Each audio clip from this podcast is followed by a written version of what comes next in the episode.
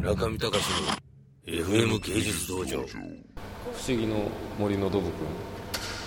キノコとドブ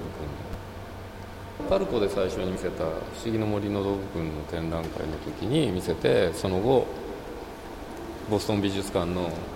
高橋村上メイドインジャパンとかにも出て。村上さんがそういう割と世界進出的なっていうかこうね一つの到達点に超えた彫刻作品がこれでそれでその背景にあるねタンタンボーフューティング。あれもカルティエで発表してあれが絵画の一つのね到達点だった。辻先生もすごい一番評価してる。辻信夫先生が一番評価して。で村上君はもうあれを超えるのはまあなあみたいに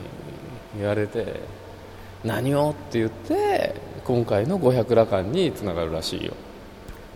なんていうの辻先生はさあるある意味師匠であり何なんだろうねあの仲の悪い相棒みたいなね意地悪だからとかそんなこと言ってんじゃん。でやっぱりペインティングの手法としても随分違ってこれを見て、ね、さらに進化したペインティングの手法の五百羅漢を見てくれ的な構成もあると思うんだよね。だから五百羅漢見てもう一回ここ戻ってきてあ随分違うもんだなみたいな。でみんな言ってるけどこの絵見た時に村上さんなんて巨大な絵作ったんだっていうふうに思ったけどそれがねうんとね2002年これちょうど10年前のねでもう今回のね五百羅漢見るとまあこれってこんなもんだったっけ？みたいに言うんだけどさ。そういう作品。しかも言ってたけどこれ1枚描くの40人が取り掛かってカルテの展覧会に間に合わなくて描くところを見せるのもね現代美術みたいな感じでライブペインティングとかって言ってやってたんだから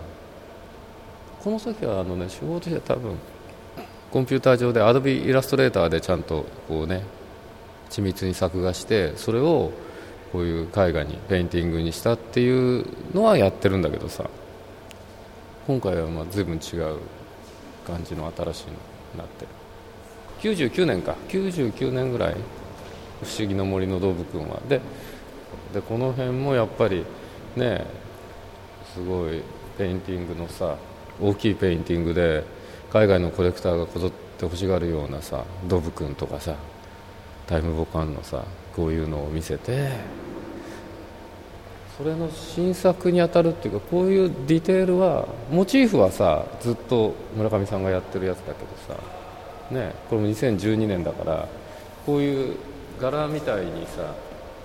前のはもっとほらこういう細かいさ地模様みたいなのはなかったじゃん。